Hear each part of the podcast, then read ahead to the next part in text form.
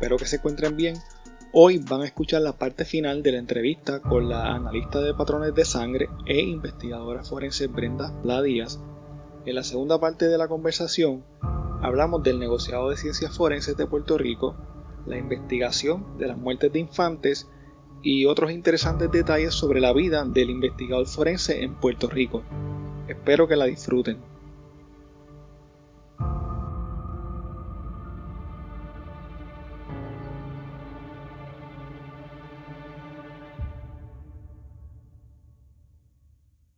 Tú tenías 10 añitos, ya yo estaba en los montes por allá eh, eh, recogiendo casquillos y con otros compañeros que ya llevaban 10 años también casi, llevaban cuánto, eh, este, estaban desde el 89 ya, estaban ya desde el 89 que eran, eran 12, la división empezó con 12 bajo la dirección del distinguido profesor, ahora profesor Héctor Cotton, maestro, maestro en la investigación forense, Estoy muy agradecida de, todo lo aprendido de cada uno de ellos, este, de Alfredo Román, este, Nelson Morales, José López, Los Tolaza, eh, Blois, eran muchos, muchos, Mercedes, había un montón. Cuando yo llegué allí, había, no, no cuando, eso fue cuando hice práctica, Mercedes estaba después, estaba este Miguel Torres, estaba cuando yo llegué, cuando entré a la academia.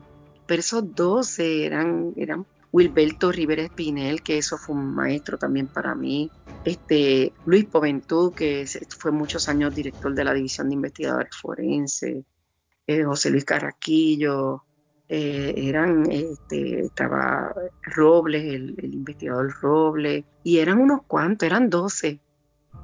Eran 12, aprendí muchísimo de ellos durante el periodo de mi, de mi práctica y, y, aprendí mucho de ellos. Este, ellos venían del antiguo, muchos de ellos, algunos de ellos venían del antiguo CIC.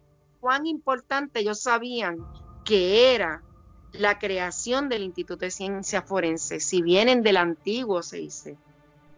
Exacto. Cuán importante era desprender el instituto y, crear una agencia aparte. Me mencionaste eh, en un momento, no sé si fue más eh, temprano cuando hablamos o quizás ayer que hablamos un poquito de la creación del instituto y, de qué estaba pasando en el país o, qué fue lo que provocó, si algo, eh, que, se, que se tuviese que crear el Instituto de Ciencias Forenses en Puerto Rico, que tú sepas, ¿verdad? O más o menos qué es lo que tú me puedes decir de eso. Bueno, acuérdate que para esa época eh, había como una convulsión histórica. Cuando tú naciste, en aquella época era, eh, este, estaba Cuchín y Romero en todo su apogeo estaban en todo su apogeo, ¿verdad? Este, y estaba lo de las vistas del Cerro Maravilla, habían recién culminado, estaba la creación, no me acuerdo si era del FEI, posteriormente. Las vistas del Cerro Maravilla, yo, me encontraba estudiando en aquel momento en el, en el, en el Sagrado Corazón, nos sentamos todos en el piso a verle, todas, las vitrinas tenían televisores para ver las vistas del Cerro Maravilla. Y entonces, ante la preocupación de que de probarse que eran policías investigando policía eh, eh, este, en el aspecto de balística, científico, porque antes el laboratorio de criminalística pertenecía a la policía de Puerto Rico. Y no había una separación de, de, las ramas. Exacto, y se crea esa ley 13 del 24 de julio del 1985 que crea y le da autonomía fiscal y autonomía administrativa y todo. Y se desprenden esos laboratorios literalmente los arranca de la policía de Puerto Rico.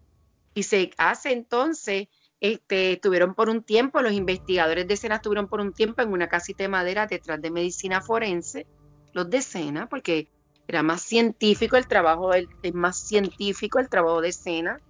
Y ahí estaban, en, ahí como en la casita aquella antigua, y de momento ya para el 92 se termina la construcción del nuevo edificio en Puerto Nuevo que es el que tú estás viendo cuando salen las noticias.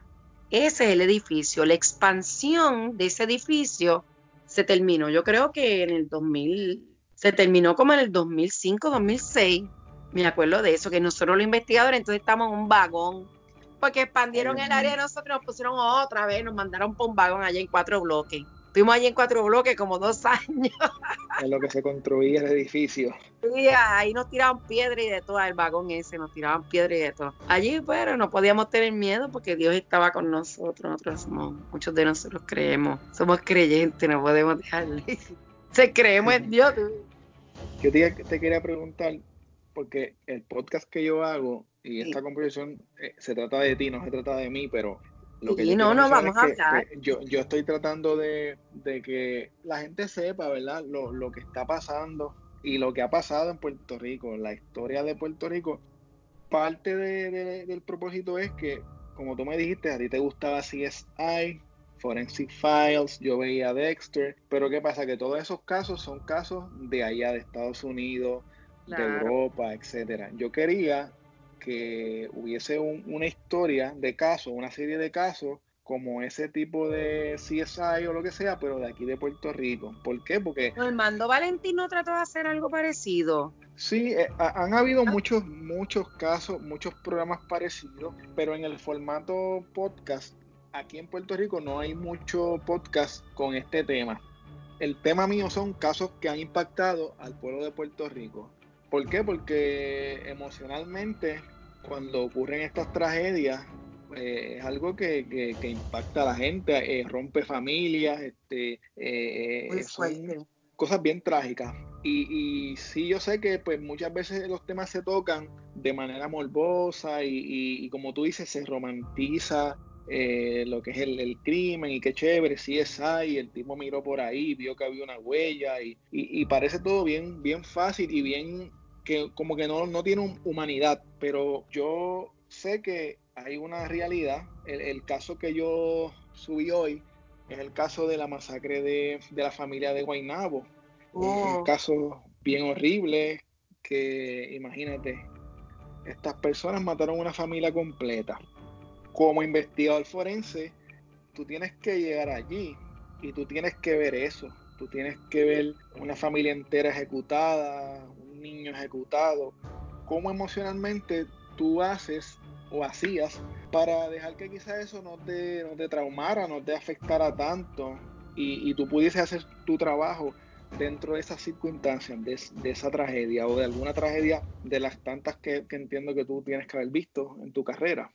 Bueno, este Armando, ¿cómo te puedo explicar? Somos humanos mis, cada uno de mis compañeros de trabajo, pues, pues, son, cada uno tiene su propia característica, su propio carácter, su propia forma de ser. La gran mayoría son creyentes, son personas que este, muy aferrados a la fe, son personas muy disciplinadas y muy, eh, muy serias en el trabajo que realizan.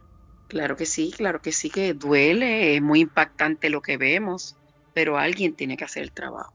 Yo sé lo que es una escena 17 horas, 18 horas. El instituto eh, tiene unas herramientas y tienes que monitorearte cuando algo no está bien aquí, no está bien. Si estás ansioso, estás ansioso. Si tienes que tomar algo para la ansiedad, tómate un jugo de parcha. Si el jugo de parcha no te ayuda, tómate la presión. Si no te da para la presión, tómate un día de descanso. Si no te toma día de descanso, habla con tu jefe. yo no me siento, yo estoy muy ansioso. Mucho cuidado con la violencia doméstica. Vas a aportar, en el trabajo de nosotros se portan armas de fuego donde yo trabajé se portan armas de fuego. Jamás, jamás dudes. Si una pareja en un momento dado te hace una manifestación, que puede ejecutarla. ¿Ok? Siempre es bueno mantenerte en contacto con tu superior y dejarle saber la situación que está pasando. Y así la comunicación. Somos todos seres, este, fuimos seres humanos. Así como buenos investigadores pudimos haber sido, también erramos. En el plano personal, este, nos dimos la oportunidad de madurar y enmendar muchas, muchas cosas. Las malas experiencias nos ayudan a crecer y a convertirnos en mejores seres humanos, más con lo que vemos día a día. Y uno va madurando, ya yo tengo 54 años. Yo no tengo, yo empecé con 28 años como investigadora forense. Yo era una niña de 28 años. Un revolbote aquí que yo, yo lo cogí con las dos manos así cuando me lo dieron y me lo puse en la cintura y me miraba al espejo y decía, ¿qué yo hago ahora con este revolvote aquí en la cintura? Una de las preguntas que te quería hacer era, es una curiosidad, no un tema tan importante, pero a veces cuando pasaban casos importantes en Puerto Rico, este, de estos casos que tú sabes que la Coma y toda esta gente eh, hacían eh, sus programas especiales ellos llevaban supuestos investigadores y, recreaban supuestamente la escena y hacían unos inventos. ¿Qué te parecía eso? Mi punto de vista, tú me estás hablando del caso Lorenzo. Tú llegaste a ver eh, algo de eso y, quería ver tu opinión de eso desde la perspectiva de una persona profesional en la rama. Los medios no son aliados de los casos muchas veces. Este, ¿Por qué? No, no, no lo hacen intencionar, es la desinformación. Recuerda que, el investigador de escena tiene de primera mano la sustancia, la información no hay una intención de los medios muchas veces desinformar. Es que al no tenerla concreta, este, ¿cómo te puedo decir? Un ejemplo. Yo testifiqué en la masacre. Vamos a, te voy a dar un ejemplo. En la masacre del sobrino del honorable ex gobernador Carlos Romero Barceló, el sobrino y sus dos y las dos hijas. El asesinato. Cinco acusados. Yo testifiqué como un ente neutral sea, yo las piezas de evidencia que yo ocupé, testifiqué, tuve como dos días, me mandaron enviar a buscar de Estados Unidos, pues este, se logró, lo, bueno, yo siempre he estado accesible. Pues sale la, cuando sale el fiscal y sale el abogado de defensa, los abarca la prensa. No, que si se contradijo la investigadora forense y eso es lo que sale, y si tú buscas, se contradice investigadora forense, contradice al testigo estrella. Yo no contradije a ningún testigo estrella. Voy a buscar eso. Sí, que contradije al testigo estrella del caso, Rafael Barceló. No, yo no contradije. Lo que pasa es que el fiscal no se manifestó y no dijo lo que yo estoy diciendo ahora. Ella no se contradijo. No, lo que el fiscal no dijo es, ah, pero porque tú no le dijiste al, de la prensa que tú le traíste una hipótesis de la posición del vehículo totalmente eh, eh, desprendida de la realidad. Y la investigadora forense te contestó eso mismo. Bueno, basado en la hipótesis totalmente desprendida de la realidad del croquis que usted me está tratando de plantear aquí, que no es la realidad de mi croquis, bueno, yo tendría que contestar que sí, porque no es la realidad de la escena. Basado en lo que usted está diciendo, estaría en el otro lado de allá. Porque lo, lo que pretendiera confundir al jurado, ese no es mi trabajo, aclararla, pero yo también tengo que defender mi trabajo. Tú tienes que mostrar seriedad y a la medida en que tú menos pides auxilio, juez, tú muestras que tienes control sobre lo que está sucediendo ahí. Yo, no, yo me sé defender bastante bien una un testigo. Y yo voy preparada. No quiere decir que, como dicen ustedes los jóvenes, que no me van a comer los dulces. Pues, claro que sí, que puede ser que me coman los dulces en una un testigo. Pero yo estoy ahí para decir la verdad. A mí no me trates de confundir porque yo conozco muy bien mi trabajo yo, sé que estás tratando de confundirme, si yo estoy adiestrada para eso.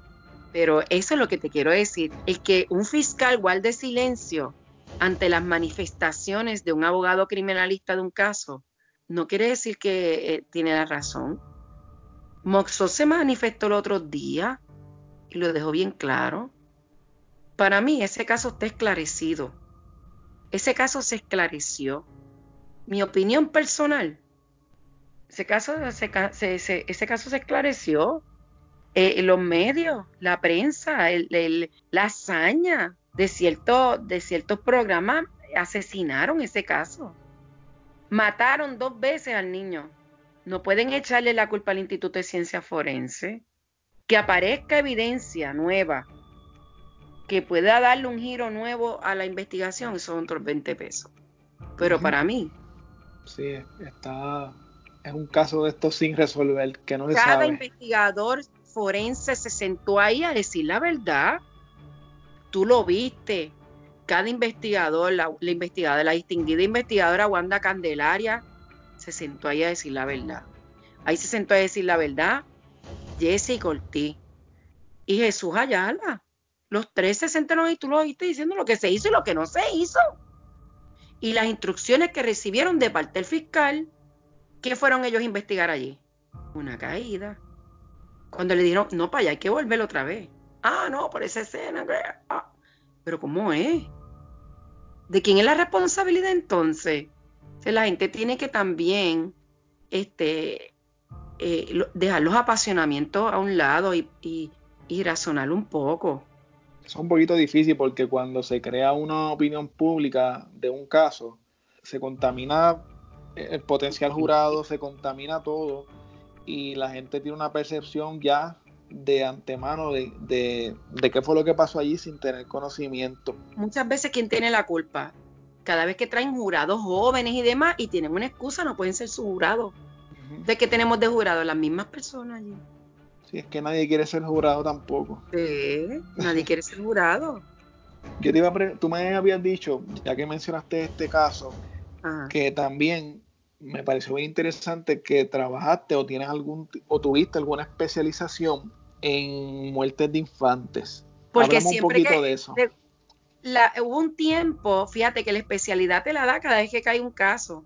Y entonces, este, pues, en un momento dado, pues en reuniones con patólogos, pues me, me orientaron un poco en cuanto a que eran las muertes de infantes y posteriormente terminé dando talleres sobre muertes de infantes.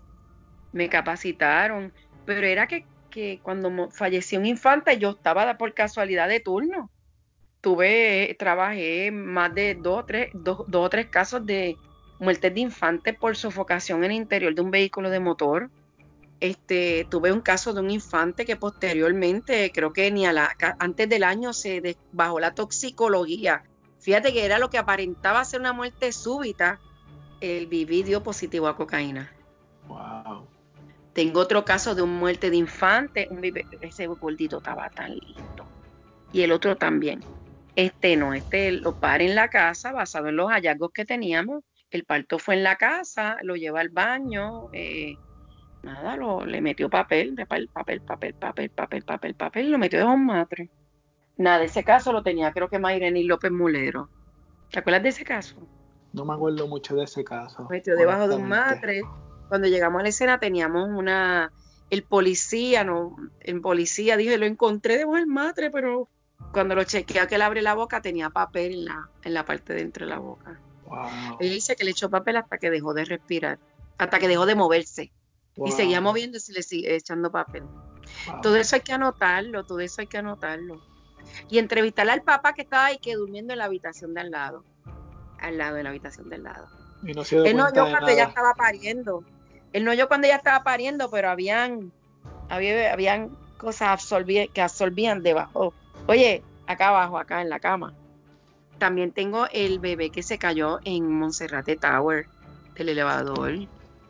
Que abrió el elevador y no estaba el elevador y se le adelantó a la mamá y cayó en el hueco.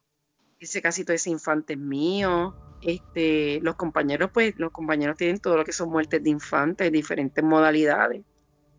Pero eh, eh, las, muertes de infantes se trabajan como un asesinato. Hay que ir, ocupar la comida del bebé, las medicinas, todo. Entrevistar a los padres como se pueda, porque mira ahora eso. ¿Cuándo, ¿Cuándo fue la última vez que usted vio? Pues cuando yo me fui a trabajar. ¿Y quién fue el último que le dio vivir al bebé? Pues él. ¿Quién lo vio con vida? Él. Yo soy, yo tengo que ser un ente neutral. Exacto. Entonces tu trabajo, tu investigación pues, y, das tu informe de lo que pasó. Dentro de mi condición humana, yo tengo que, evitar cualquier animosidad, tanto en escena, cuando estoy entrevistando a la persona. Este, yo no puedo decirle, ah, sí, usted no estaba aquí, mire que. No, yo no puedo hacer eso. Ah, de verdad, no, usted no estaba aquí. ¿Y eso que Yo no puedo, porque yo no. Eso le toca, eso le toca, eso le toca al fiscal. No, no, si usted se encontraba en esta habitación del lado, sí, ah, ok, pues yo voy y fotografío la habitación del lado para corroborar, que eso es, todo es para corroborar el testimonio, las fotos desde lo general a lo específico, igual el video, pero corresponde, pero este, el, el, la, la, ley antigua le daba la facultad, que era la que yo trabajaba, nos daba la facultad de confeccionar declaraciones juradas al investigador forense. Yo nunca tuve que elaborar ninguna, créeme. Ok. este, pero en, cambio las muertes de infantes, pues las muertes de infantes, cuando dicen pues se cayó, las muertes de infantes tienen unas características y la gente siempre pues eh, eh, hay una, en cuanto a muertes de infantes, tenía por aquí que te quería mostrar algo. Hay como una, ¿te acuerdas que habíamos hablado este, versiones comunes de la muerte de un infante cuando estás entrevistando a los familiares. ¿Cuáles te acuerdas que lo hablamos ayer? Sí. La, las versiones comunes de las muertes de infantes, pero pues, regularmente eh, lo que nos manifiestan es que eso, eh, fue un efecto de la resucitación, ¿Qué es esto que le pasó al bebé? Pues mira, eso fue el efecto de la resucitación. Cuando Alicia hacia el nene, recibió golpes eh, un día antes de la muerte. Quien lo cuidaba, este, pues, este, quien cuidaba del bebé se resbaló y cayó con el niño en los brazos. Eso es muy común. Fue un trauma propinado por el hermano mayor. Se cayó por la escalera. Atrasos inexplicables en la búsqueda de ayuda este, profesional y médica. Discrepancia en las historias. Hay que estar bien pendiente en eso, ofrecidas por los padres. El historial es incompatible con el estado del desarrollo motor del niño. También. No que el camino, pues ese no caminaba. Es como me dicen, no, él se pegó un tiro. Pues si ese tipo tenía a punto, yo no sé cuánto de alcohol, él, no tenía capacidad para agarrar una pistola, ni mucho menos que en algo y guindarse. Con ese nivel de alcohol, no, si él no podía. no, él se fue de aquí, lo cogieron en brazos y lo llevaron. Ah, sí, también se ahorcó. Sí, que esa, esa incongruencia hay que analizarla. Esa es la importancia, de, la importancia de, del, del, trabajo pericial del patólogo. Aquí el trabajo del patólogo es, soy la autopsia. Cómo se revela todo eso. ellos hacen ese trabajo espectacular del patólogo. El bebé se cayó de la cuna, silla, de poca o corta distancia. Los bebés tienen que tener mucho cuidado porque ellos tienen, tienden, tienen su centro magnético. Ahí tiene bebé, pero la cabeza. Tu bebé se cae de boca en cuestión de un segundo. ¡Rapa! Y se cayó. Y ahí va, y ya, por el corazón, el cuento se ha acabado. Siempre cuatro ojos. Nadie cuida mejor los bebés de uno que uno. Este dice, un objeto cayó encima del bebé. Se encontró muerto de forma inesperada en circunstancias no apropiadas para el síndrome de la muerte súbita. Se puso azul, paró de respirar y, y fue jamaqueado son las versiones más comunes. Este, contusiones, abrasiones, laceraciones son indicativos de posibles homicidios. ¿Ok? Este tipo de lesión es compatible con homicidio. Este, ¿Ok? Cuando tú ves esto en un infante, lo estás viendo, ¿verdad? Wow, por eso está bien no horrible. Grave, no grave, no lo grave. No, no, no. No, no, yo, no, no te preocupes. Es importante documentar la documentación de la escena del infante la foto, el video, el croquis, las notas son sumamente importantes para el, el, patólogo. Desde, la, desde macro y esas fotos macro y específicas de esas heridas pequeñitas del bebé. Esas fotos de, aquí del, del, interior de la boca son bien importantes. Y siempre, siempre hay que dejar bien claro que ese examen es preliminar y que está sujeto a las conclusiones y análisis y exámenes periciales por parte del patólogo que eh, ellos son unos expertos en muertes de infantes y todo lo que tiene que ver con muertes violentas. ¿Ves? Este, esto es bien importante. Brenda, quiero agradecerte este tiempito que has sacado para, ¿verdad? Que me has dedicado a mí y has sacado de tu tiempo para, para hablar conmigo. Ha sido una conversación espectacular. Yo pienso que tenemos que volver a hablar. Pienso que la gente que vea, que perdóname, que escuche esta entrevista, van a querer eh, que yo vuelva a hablar, contigo, van a querer saber más de esto y yo pienso que va a crear un interés en, la gente joven de, entrar a, esta rama de la investigación forense porque necesitamos gente que, que hagan este trabajo y que tengan vocación para que pues, en el futuro los casos se esclarezcan más rápido y que podamos tener justicia, ¿verdad? Que es lo que todos estamos buscando. Así que te quiero agradecer la oportunidad. Para mí ha sido un placer hablar contigo. Y algo que tú quieras decir, ¿verdad? Me puedes dejar saber cualquier cosita. Este, bueno, eh, Armando, eh, para el honor es mío. Todo lo que sea este, educar en cuanto a la profesión del investigador forense, eh, ahora mismo eh, hay compañeros de trabajo, ex compañeros de trabajo de turno. Ahora mismo yo no sé si ellos se encuentran en la calle trabajando. Tú prendas el televisor y los vas a ver trabajando. Yo no, aun cuando estoy retirada, cuando hablo de la investigación forense, no me represento a mí misma. Y más que una estructura física, eh, represento cada uno de los empleados que ahí laboran. Y quiero que sepa que, que para ejercer esta profesión, eh, más que eso, esas personas glamorosas que ves en televisión, pues mira, somos personas, somos seres humanos, con compromiso y vocación, este, entregados a cada una de las funciones que cada uno ejecuta, trabajando a todo vapor Hay divisiones que trabajan 24 horas, como en la división de patología, en el área de recibo de cadáveres, que tiene unos empleados excepcionales. Y la división de investigadores forenses, que fue para la que trabajé casi 19 años. El investigador forense, no me quiero retirar sin decirles a ustedes que es un investigador forense porque no les di la definición del trabajo que yo realizaba, pero se la voy a dar desde el punto de vista técnico. Está bien. El investigador forense. Es el profesional en el campo de investigación forense, es responsable de analizar e investigar, escuchen bien, esa persona que ustedes están viendo ahí en el televisor, que ustedes lo están viendo con ese uniforme negro, caminando para arriba, para abajo, poniendo números, tomando fotos, tiene muchas responsabilidades. Su responsabilidad es analizar e investigar las causas, modos y circunstancias de muerte preliminarmente en una escena de un crimen como también es responsable de reconocer, documentar, evaluar, embalar, preservar y presentar toda la evidencia ocupada con el propósito de encontrar la verdad y hacer justicia. Todo eso, aparte de trabajar con cualquier otro elemento externo en su plano profesional o personal. ¿Ok? Cada uno de mis compañeros de trabajo, el Instituto de Ciencias Forenses cuenta con eh, un personal e investigadores forenses que dan cátedra de la investigación forense. Hay muchos profesores en diferentes universidades, tanto en la Interamericana, Universidad Interamericana, como en la Universidad de Puerto Rico, como en el, en el Colegio Universitario de San Juan, creo que es que se llama, ¿verdad? Ahí tenemos eh, los profesores, este, la profesora, la distinguida profesora Ana Arroyo, la distinguida profesora, como te dije ayer, este, María Burgos, Enid Feliciano, el distinguido profesor Jesús Ayala, el distinguido profesor de la UNE, creo que es la UNE de la Universidad del Este, eh, Alex Sintrón. Tenemos muchos profesores este, que están dando clases en la universidad, como el sinnúmero de profesores del laboratorio de ADN, de los laboratorios de química, de los laboratorios de balística. El, este, no es el instituto, es el negociado, supone que le diga negociado porque es el negociado de ciencia forense.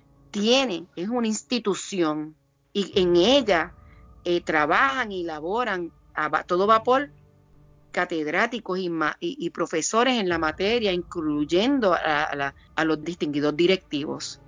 El pueblo tiene que estar seguro que nosotros defendemos el trabajo y el trabajo de SENA está bien hecho. Nadie es infalible, pero el trabajo de SENA está bien hecho.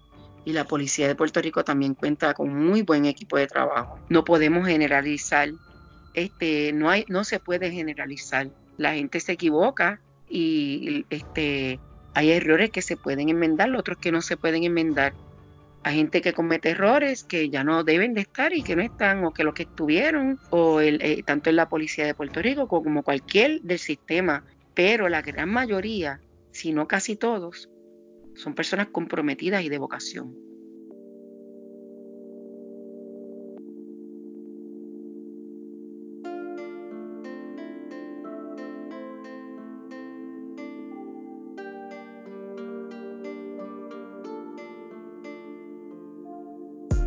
Bueno, hasta aquí el episodio de hoy. Recuerda que puedes contactarnos a crimepodpr.com. Síguenos en Facebook, Instagram y Twitter como CrimePodPR, en donde estaremos subiendo más contenido relacionado a los temas que vamos a estar trabajando y sobre noticias de casos criminales principalmente. Recuerda también suscribirte a este podcast en tu aplicación favorita para podcast y compartirlo con las personas que conoces. Muchas gracias y hasta la próxima semana.